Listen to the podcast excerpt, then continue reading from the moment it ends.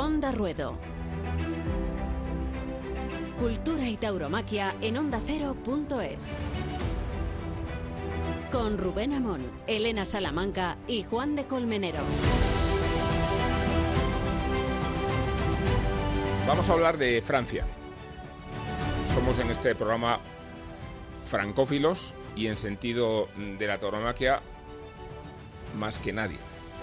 Vamos a hablar de Francia porque este fin de semana en, Arles se ha producido el acontecimiento de una alternativa, el primer matador que la toma en esta temporada, con la peculiaridad de que el Rafi, aunque suene tanto a español, en realidad se llama Rafael Rocul.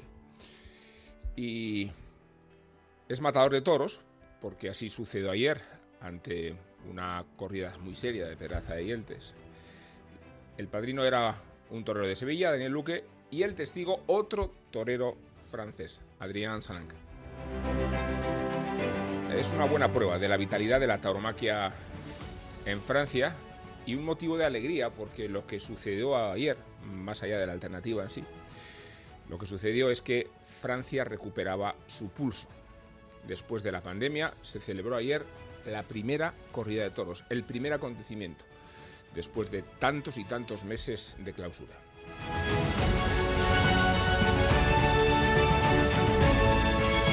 Es el banderazo de una temporada que empezará a proliferar porque las autoridades ya permiten que se celebren espectáculos. Hubo mucho público, todo el permitido ayer en Arles y lo habrá en las ferias y plazas que se van a suceder en esta inercia.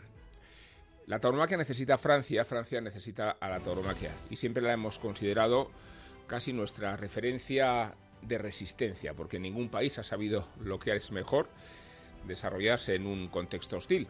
Francia tenía por un lado la incompresión de tantos franceses que no terminaban de entender qué era esto de la tauromaquia, qué era esto que sucedía en el sur, qué extravagancia pasaba en esos ruedos meridionales y por otro lado el colonialismo español, que se apropiaba de las plazas y que esquilmaba un poco la propia Francia taurina hasta que Francia se descubrió a sí misma en su capacidad de, de desarrollo empresarial, en su capacidad de iniciativas inteligentes, en la abundancia de matadores de toros, figuras, hablaremos con una de ellas, Juan Bautista, en unos instantes, y también en el desarrollo de un modelo de espectáculo donde el aficionado pesa más que en ningún otro sitio y donde las cosas se hacen con mucho rigor y con mucha ejemplaridad.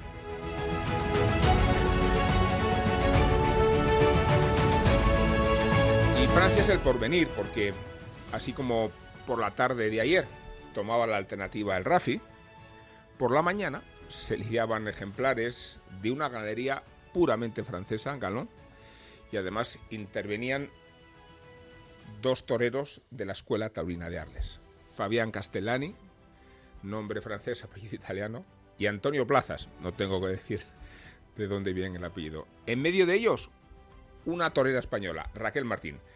De ella también vamos a hablar, y de su apoderada, Cristina Sánchez. Así que, Francia, muchas gracias.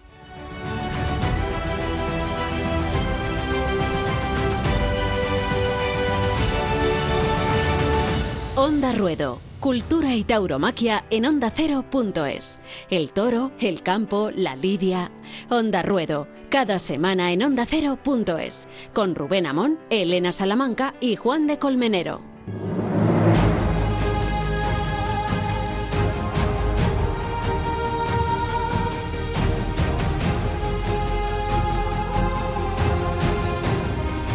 Elena Salamanca no está con nosotros. Motivos tiene y tampoco es cuestión de plantearlos aquí públicamente, pero motivos tiene. Sí que está conmigo Juan de Dios Colmenero. Juan de, ¿cómo estás? ¿Qué tal, Rubén? Muy bien, estupendamente. ¿Qué sería de nosotros sin Francia, no? Pues sí, aquí en este programa además muchas veces hemos hablado de, Francia, hemos homenajeado eh, la tauromaquia en Francia y hemos dicho algo que siempre yo creo que es interesante y es todo lo que ha aportado a lo largo de la historia España a Francia y cómo ahora puede aportar Francia a España. Que yo creo que ese viaje de retorno es además muy importante para quitar determinadas cuestiones. Es decir, si los toros solo existieran en España, pues igual lo tendríamos más difícil. Menos mal que tenemos a Francia, América, pero sobre todo al país vecino del norte. Nos quitamos el cliché de la fiesta nacional, la convertimos en la fiesta internacional. Y además Francia, precisamente por haber vivido en la resistencia, dio los pases antes que nadie, los pases y los pasos antes que nadie eh, en su forma de protegerse, en su forma de, defenderse y en su manera de reivindicarse. Por eso eh, me interesa mucho que hablemos hoy un buen rato con, con Juan Bautista. Eh, los aficionados lo conocen muy bien de su época de matador, también lo conocen en su faceta de empresario, de apoderado. Juan Bautista, ¿cómo estás? ¿Qué tal, Rubén? Buenas tardes, bien. Pues nada, encantado de escucharse, sobre todo después de haber sucedido lo que pasó ayer y es el regreso de los toros a Francia. ¿Cómo han sido estos, estos meses de, espera, de, incertidumbre, de, resistencia? Duros, duros además em, para conseguir dar la, jornada taurina, taurina que dimos ayer. Hemos tenido que pelear también muy duro, em, presentar un proyecto eh, de apertura de plaza para recibir el público muy estricto que ha sido aprobado hace 15 días nada más. Eh, o sea que la espera fue, la, la verdad, pues eh, dura, desagradable. No, no sabíamos hace 15 días si podíamos echar para adelante la, tanto la novia sin caballo como la corrida de toro. Pero al final, pues, eh, se ha conseguido a base pues, de trabajo, de comprensión también del gobierno local, regional y nacional eh, se nos otorgó la, autorización para dar la primera jornada taurina del año en Francia. Gobierno nacional, dices, porque el local sabemos que está consolidado, pero eh, ha sido difícil bregar, nunca mejor dicho, con, con la administración central, en un caso como el de la tauromaquia. Sí, sí, porque bueno, el caso es son los los plazos de fecha que puso a nivel nacional el gobierno francés eh, realmente ayer, a la fecha de ayer, podíamos recibir solo mil personas eh, en un evento. ¿eh? Entonces nosotros, porque a partir del miércoles que viene, dentro de dos días, sí que hay una autorización para recibir cinco mil personas. Entonces estuvimos peleando eh, esos tres días eh, por si nos podía dar una autorización especial. Primero la intentamos para un conjunto de ferias de tres días nos aconsejaron eh, eh, empujar más bien por, por un día y, al final se encontró un término medio que fue una autorización de, de 3.000 personas que se consiguió ayer. Y primero fue una, una autorización local, como te dijo, aquí en Dale, que llegó rápidamente, luego en Marsella, que tardó un par de semanas, y a la última, que era la definitiva, fue que nos dejaran desde París ya una autorización definitiva, o sea que subió hasta lo más alto, sí. Eh, por preguntarte por la, por la tarde de ayer, eh, eh, no, sé qué impresión te causa ser el promotor de una alternativa como la del Rafi, que tiene como testigo a otro torero francés, y, y si esa es una forma de demostrar que la, la en Francia está no solo consolidada, sino que es uno de los puntos de referencia casi de la temporada mundial. Sí, ayer torearon por la tarde dos jóvenes matadores de toro Uno, como tú dices, bueno, empezó su carrera de matador ayer aquí en Arle, que demostraron capacidad y futuro. Eh, el hecho de la alternativa fue un poquito un cúmulo de circunstancias. Eh, no te voy a negar, Rubén, que eh, yo cuando contraté en el mes de febrero a Rafi para torear ese día, eh, todos entendíamos que habría tomado la alternativa en Nime eh, un par de semanas antes. Eh, lo que pasa es que la fecha, la feria tradicional de Nime no se pudo celebrar y entonces pues como estaba cerrada esa contratación y al final Nime consiguió un fin de semana que va a ser el fin de semana que viene, pero ya pues Arle iba por delante y pues le, le tocó tomar la alternativa a Narle que al final lo hizo pues como con, con yo creo con ilusión porque pues que abrir temporada siendo su alternativa era una oportunidad y ha sido una oportunidad bonita para él para mostrarse y para, para hacerse presente, ¿no? Y así, así lo hicieron los dos toreros franceses ayer. Daniel Luque tuvo menos suerte con su lote, la verdad, pues me dio pena por el momento tan importante que atraviesa, eh, que no tuviera un toro que le permitiera algo más, pero pero ha sido un día bonito, sobre todo bonito de, de ver a los aficionados coger camino de, de la plaza otra vez. Sí, porque ahora vienen todas las, todas las ferias, has mencionado uh, Nimes, después hay toros anunciados en Istres, en Muglón y también en Arles otra vez, ¿no? Eh, más, adelante, en, en julio, ¿no? Sí, el 3 de julio, sábado 3 de julio, Rubén, hemos tenido que recomponer completamente la temporada. Nosotros en realidad en una temporada normal tenemos dos fechas muy tradicionales que son la Feria de Pascua en abril y luego la Feria de septiembre. La Feria de abril no se pudo celebrar, cogimos una opción para dar una feria en julio, pero entonces hemos recompuesto.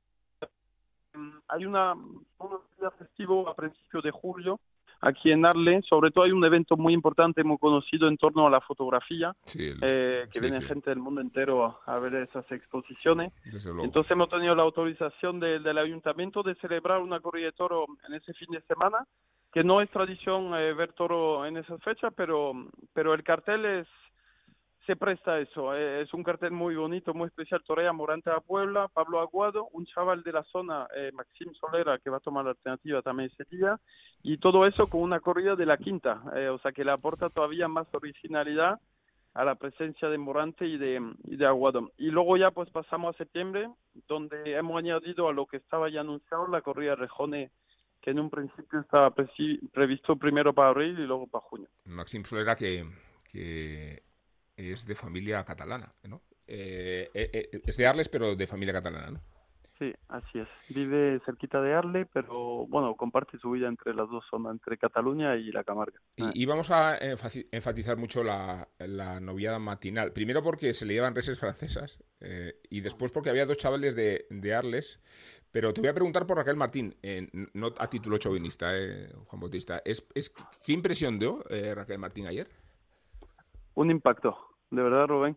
Un impacto, lo de Raquel, em, yo me imaginaba que podía gustar, que podía estar muy bien. Yo la había visto en el campo, em, apostamos por eh, hacer su presentación en Arle, pero ha causado un impacto impresionante. Digo, hay dos periódicos locales que eh, bueno, hablan de toro cuando hay toro, pero bueno, suelen centrarse, por ejemplo, más en las figuras o en las corridas de toro. Pues Raquel es portada de los dos periódicos esta mañana. Ah, sí.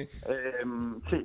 Em, y los otros aparecen en página interior, puedo para decirte que lo de Raquel, eh, la verdad que ha sido un impacto, eh, su forma, su capacidad, su entrega, eh, en fin, ha demostrado ser una realidad pero y tener un, proyecto futuro fantástico. Más allá de todo lo simbólico que representa que un fenómeno así sea una mujer, lo digo porque estamos en una coyuntura donde conviene tener también recursos de propaganda, en el mejor sentido, para defendernos de una sociedad que nos es un poco hostil, ¿no?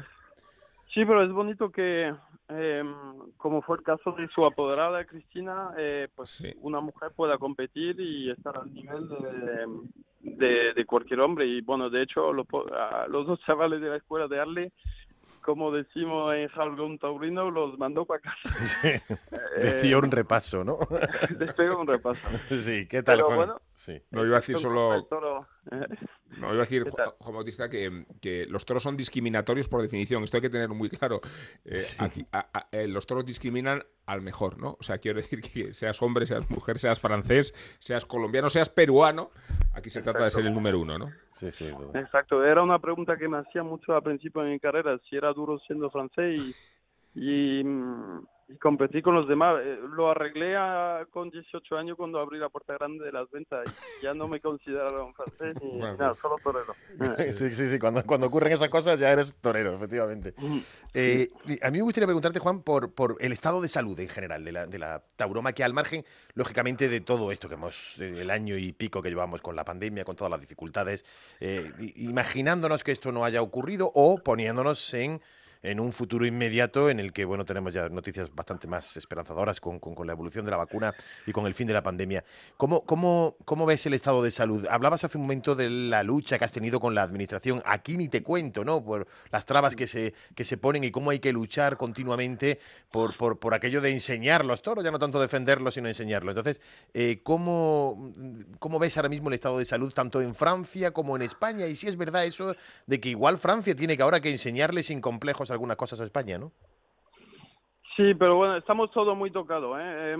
Francia, España, España se ha manejado porque el, gobierno lo maneja de una forma distinta, de forma regional. Eh, no ha habido una forma uniforme. ¿eh? eh ha habido sí, las comunidades. Con un cuarto de plaza, otras con media, en fin, eso ha sido difícil de entender, pero Aquí nos han dado autorización desde ayer, o sea que fue la primera jornada taurina y el mundo taurino en general y Sudamérica igual está todo muy tocado y duro, duro. Fíjate, pues la cantidad de profesionales parados, los ganaderos con toro lleno del campo, la camada del año pasado, la de este año, eh, en fin, es todo, todo muy complicado, pero eh, eso ha tocado a todos los sectores, no solo el, taurino.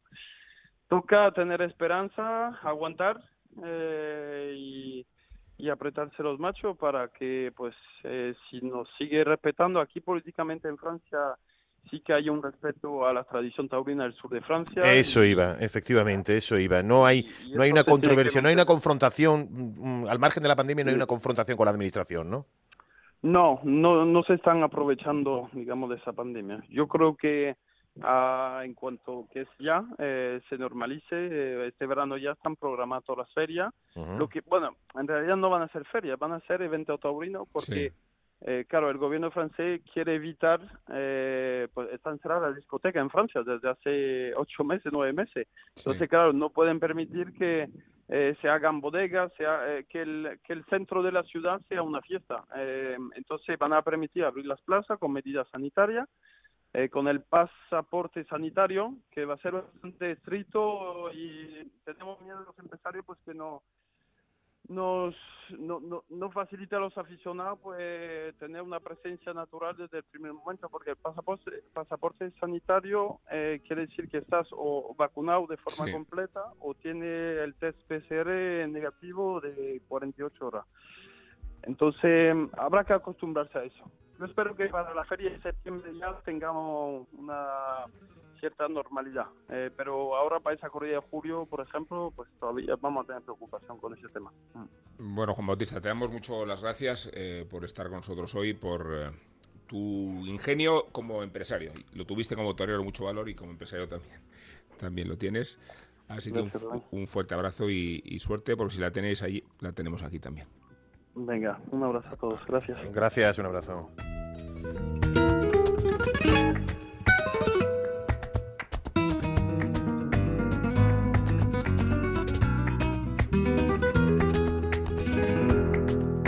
Onda Ruedo. Cultura y tauromaquia en ondacero.es. El toro, el campo, la lidia. Onda Ruedo. Cada semana en ondacero.es. Con Rubén Amón, Elena Salamanca y Juan de Colmenero.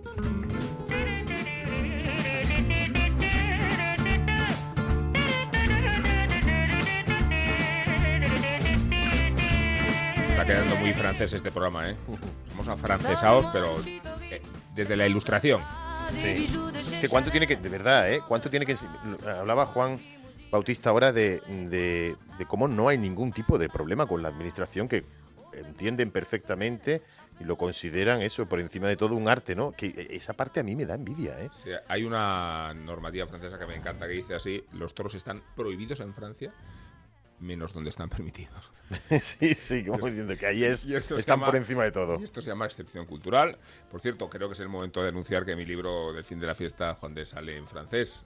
¡Anda! Sí, lo publica Anda. Au Diable Vauvert, que es una editorial muy consolidada. Pues, pues triunfo. En el, en el, sur en el sur de Francia va a triunfar seguro. Hablando de mí mucho, parezco Pedro Sánchez. No, no, no. Está, de hecho, podríamos hablar de los indultos, pero no de los de Junqueras, sino de los toros de Santiago Están de moda los indultos. Están de moda los indultos, Rubén. Ayer el Julien B, eh, eh, indultó a un toro bravísimo, de esa ganadería bravísima, por otro lado y no iba a hablar de esto a nuestro invitado, bueno, nuestro invitado, nuestro colega, nuestro compadre, eh, Juan Diego Madueño, pero sí se lo voy a preguntar porque eh, hay que ver qué temporada está echando el Juli. Juan Diego, ¿cómo estás? ¿Qué tal? Buenas tardes. Que eh, los indultos, de eso sabemos un rato. sí, sí, Están muy pesados, indultar.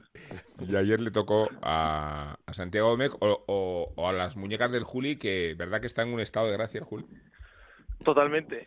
Eh, decimos que los toreros llegan a un punto en el que se tienen que retirar, que han pasado muchos años alternativa, que tiene que haber un relevo, pero al Juli es todo lo contrario, ¿no? Parece que cuando va cumpliendo más años se va depurando mucho más, hay una evolución constante y no dan ganas de que se retire, al contrario, si sigue en esta línea, como lo hemos visto en el Festival 2 de Mayo, como luego estuvo en Vista Alegre la corrida del Currucén, que dio una lección estuvo extraordinario, y luego lo, de lo, del otro día de Sanlúcar, pues lo que queremos que esté, si puede estar otros 25 años, pues mejor. En Sanlúcar, que toreaba mano a mano con Pablo Aguado, que que no parecía tener suerte con el lote, pero que se resarció cuajando una gran faena en el sexto. Pero, Juan te íbamos a, íbamos a hablar contigo de la situación de Madrid porque se nos han abierto los ojos, no sé si, si mucho desde la esperanza o desde la estupefacción respecto a que las ventas puedan retomar su actividad. Se menciona que puede haber corridas al final de junio, que, es, que si se lidan los victorinos, que se habría un mano a mano en torno a esta idea de la corrida de la cultura. ¿Qué sabemos?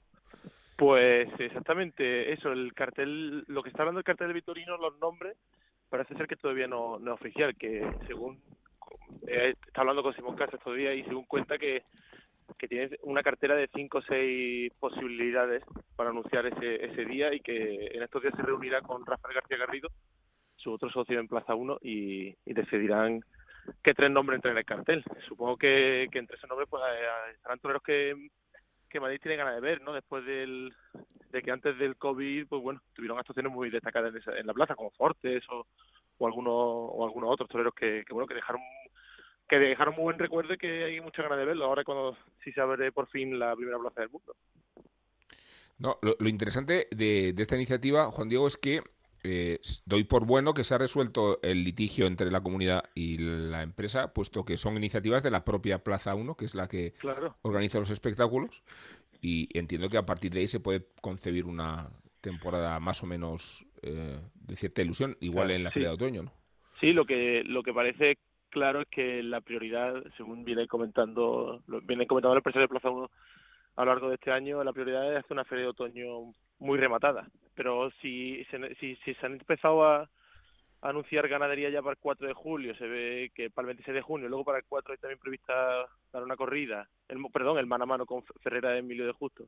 Y luego también el 10 de julio, parece ser que quieren hacer algo, pues eh, parece sí que sí, que, que, ha avanzado un poco el diálogo entre, entre la Comunidad de Madrid y Plaza 1, que, el embrollo jurídico era, era terrible, ¿no? Tenían ahí una un bloqueo que bueno, que eh, eh, ya era hora de que se deshilachara un poco, de que se viera un poco la luz en, en, ese laberinto jurídico que, en el que estaban metidos los dos, ¿no? Sí, eso tendrán, tendrán que explicárnoslo, porque, porque efectivamente mm, nos estaban diciendo hasta ahora y nos estaban asegurando, nos tendrán que explicar, ¿no? Plaza 1, que nos estaban diciendo que, que, no, que no, que es que no se podían dar, es que no se, no se pueden dar toros en, en las ventas. Entonces estábamos viendo cómo se daban en todos los sitios. No, no, no, es que es, esta, es, el litigio, es el pliego, es, es, el contrato, etcétera, etcétera. Entonces nos decían que nos decían que no y ahora de repente nos anuncian que sí, que sin ningún problema y además nos preanuncian un pedazo de feria de, de otoño que bueno, que en ese caso sí, porque allí sí que está ya vacunado como, como dice el presidente del gobierno más del 70% de... cada día lo dice, llevamos 72... estamos con la cuenta atrás. Sí, 72 días para, la, para el éxtasis. con la cuenta atrás, la cuenta atrás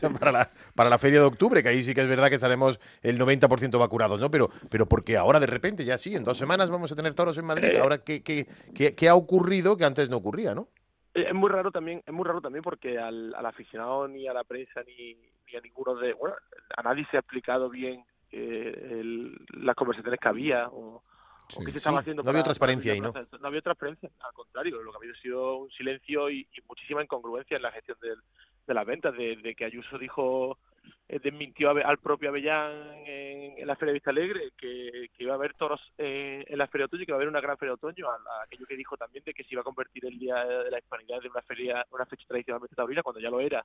Y luego Avellán decía que no nos fuéramos de vacaciones este verano porque iba a haber muchos toros en Madrid, como así parece que va a haber. La verdad que todo ha sido un poco incoherencia y incongruencia y que no se, ha, no se, no se han sentado delante del aficionado y delante de la prensa para dar una explicación. Para explicarlo, efectivamente. Ahora ya no hay ningún problema de pliegos, ahora ya no hay ningún problema de contrato, ahora ya no hay ningún problema de nada. Entonces, bueno, que nos, que nos cuenten cuál era el problema que había, concreto, y que nos cuenten cuál ha sido la solución, ¿no? Yo creo que eso es una... Totalmente. Eso, es sería muy positivo porque, porque es verdad que de la Comunidad de Madrid se ven muchos gestos a favor de los toros, se ve, bueno, pues que se hace cierto populismo de de la tauromaquia que se utiliza de, forma electoral, como se utilizó el, 2 de mayo, como cierre de, campaña, aunque luego no fuese ningún dirigente del PP a, esa corrida de toros. Y luego, por otro lado, se ve también que hay muchas sombras, que no, hay nada claro en torno a, esa gestión y que además la Comunidad de Madrid pues, es que podría podría eh, pues bueno, es que la comunidad recibe mucho dinero de la Plaza de Toros de la Venta, la primera plaza del mundo. Dos millones ochocientos mil euros. Claro, sí, es verdad que, quizá cuando se ha visto que, no pasa nada, cuando se ha visto que no pasa nada, cuando se ha visto que el triunfo de Vista Alegre, a pesar de el, precio de la localidad, cuando se ha visto que se han dado en la comunidad en otros sitios y que no y que no ocurre nada, sino todo lo contrario, que se está despertando eh, eh, incluso este asunto. Sí, pero, pero Juan, de, tendría que haber sido al revés. Yo creo que vosotros también pensáis que que la que tendría que haber liderado eh, sí, ha ido la última. escalada taurina debería ser la Plaza de. Por supuesto. Que ha, ido, ha ido a remolque. Por supuesto. La última. Cuando ha visto que no ocurre nada, cuando ha visto que todo ha triunfado, cuando han visto que, que, no, que no hay demasiadas críticas por el asunto, acuérdate, aquella, eh, incluso, incluso el verano pasado ya hubo, ya hubo incluso crítica, pero se empezó a hacer. Los, empresarios efectivamente valientes, que han sido los minoritarios, ¿eh? los minoritarios han sido los que han abierto la puerta para que ya la última, ya la primera plaza del mundo sea la última. Sea la última. Es un caso, es un caso que no solo se repite, que no solo saben las ventas, porque acordado de cuando a Garzón le salió muy bien el mano a mano del puerto el verano pasado. Mano a mano no, perdón, con Ponce, con, con Boranti y con Pablo Aguado, que fue una tarde espectacular, que se cumplieron las medidas, luego, eh, luego no hubo ningún tipo de contagio.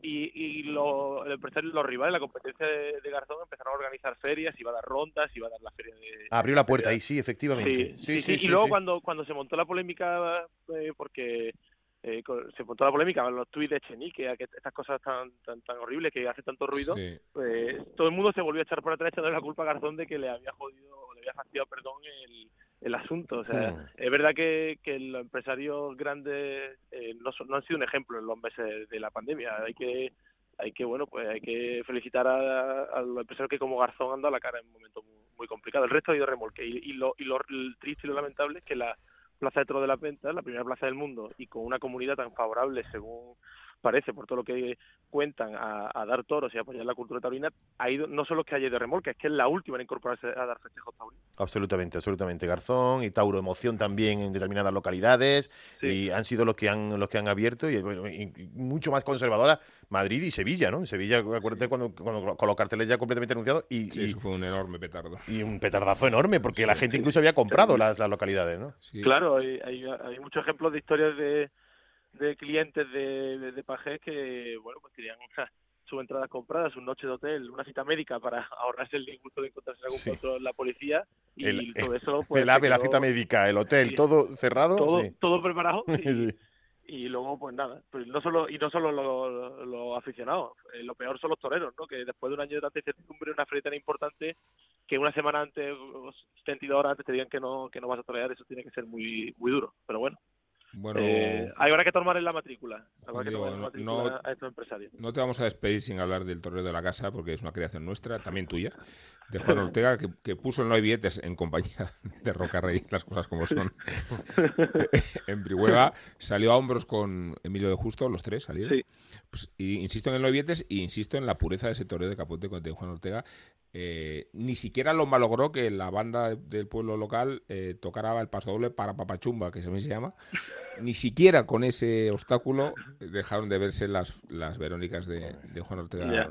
y, con la mano, y con la mano izquierda también, con la muleta. Está en un momento está en un momento muy bueno, me parece un tópico, ¿no? Que el torero está en un momento muy bueno, ¿no? Está de verdad Juan Ortega, lo veo muy confiado eh, y, sobre, todo fiel a, un concepto y una forma de estar delante de los toros que, que creo que eso es lo que también ha llegado mucho a la gente, ¿no? Que, que sea un torero tan particular, tan personal y, bueno, con, capaz de potenciar sus virtudes y de que también los defectos, sacarle sacarle brillo y, exponerlos como si fuese una virtud más, yo creo que son muy importantes. Y, bueno, pues estamos hemos visto en Leganés, en Vista Alegre y ahora en Brihuega, pues que es capaz de estar en, en la feria importante los carteles buenos y no y no y no, esto, que dicen de los toreros frágiles que bueno que pues, se ve, pues está la, la foto a hombros con con, con Roque, con Emilio Justo, pues joder, es una alegría, es una alegría a ese, tipo de toreros rodeados de los toreros que, que están llamados a mandar y, y junto a hombros y, y, es muy positivo que, que se vean cosas distintas en la plaza de toros, vamos, porque llevamos ya un tiempo de esa castellanización de,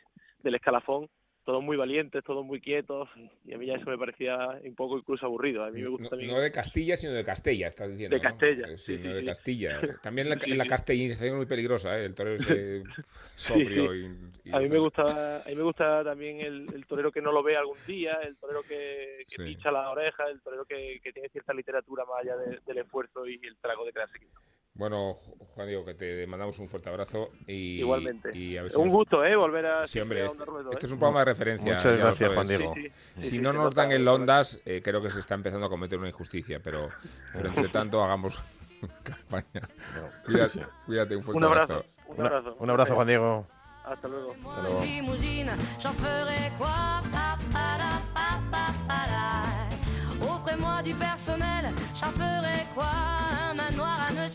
El toro, el campo, la lidia. Onda Ruedo. Cada semana en ondacero.es.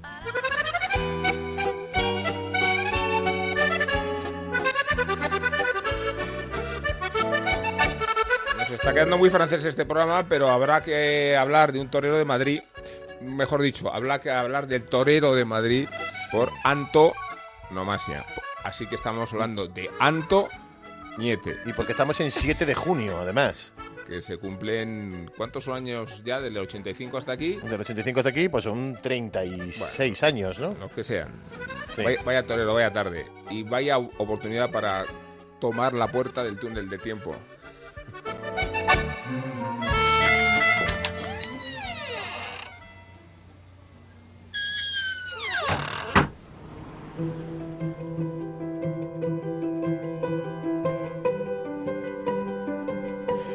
Nos situamos en el 7 de junio de 1985, en la Plaza de Toros de las Ventas. Tal día como hoy, hace 36 años, se dibujó el toreo de un ídolo y maestro madrileño, Antonio Chenel Antoniete.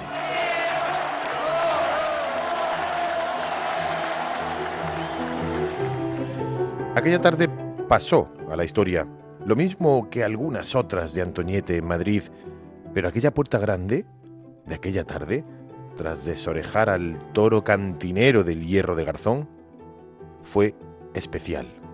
Anunciaba su despedida el torero de Madrid y con un traje lila y oro iniciaba su faena con la mano izquierda Antonio Chanel.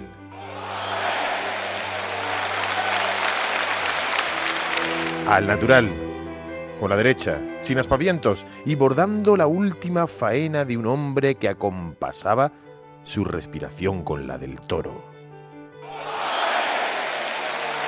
Con la mano izquierda y rematando con el de pecho y su particular sabor añejo. El propio Antonio Chenel compartía al día siguiente su experiencia aquella tarde. Ha sido la, la culminación de un sueño que venía persiguiéndolo y ayer ha sido la tarde, yo creo que es más grande que he tenido en, en todo, en sentimiento, en recuerdos y en, y en emoción. Yo creo que ha sido la tarde más emotiva y la soñada por mí. Antonio Chenel nació muy cerca de las ventas, en un 24 de junio de 1932. Pasó los años de la Guerra Civil Española en Castellón y una vez finalizada la contienda, en 1940, regresó a su tierra, regresó a su ciudad, regresó a Madrid. Cuñado del mayoral de la Plaza de las Ventas, Paco Parejo, amigo y consejero durante mucho tiempo, pudo presenciar desde temprana edad corridas de toros con los grandes diestros en los años 40 y 50, a quienes consideraban sus héroes, sobre todo a Manolete. Desde su infancia y adolescencia pasaba su tiempo en el patio de caballos, las cuadras y los corrales de las ventas, ayudando a entrenarse a diestros como Agustín Parra Parrita o Paquito Muñoz o Manolo Navarro.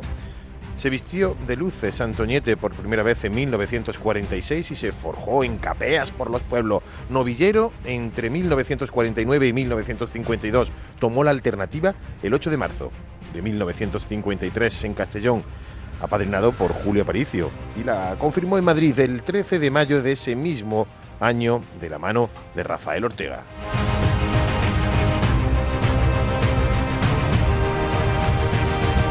Como dirían muchos críticos y como diría Domingo Delgado de la Cámara, Antoñete, además de torero de gran clase, ha sido un extraordinario técnico, un virtuoso de la técnica torera. Solo así, solo de esa manera, con un perfeccionismo y con un conocimiento de la técnica y de los toros, ha sido capaz de triunfar a una edad inverosímil delante de cuajadísimos toros que se lidian en Madrid.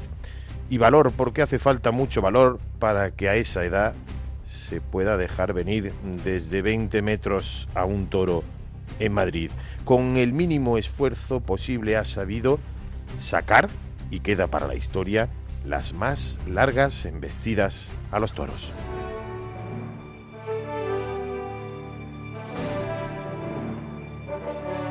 Largas embestidas como las de aquellas faenas en las grandes ferias en Sevilla, en Valencia, en Bilbao, aquella del toro blanco en Madrid en el año 1966 y aquella tarde de aquella puerta grande de ese 7 de junio de 1985, donde el torero de Madrid, el del mechón blanco, se fundió para siempre con el aficionado de las ventas.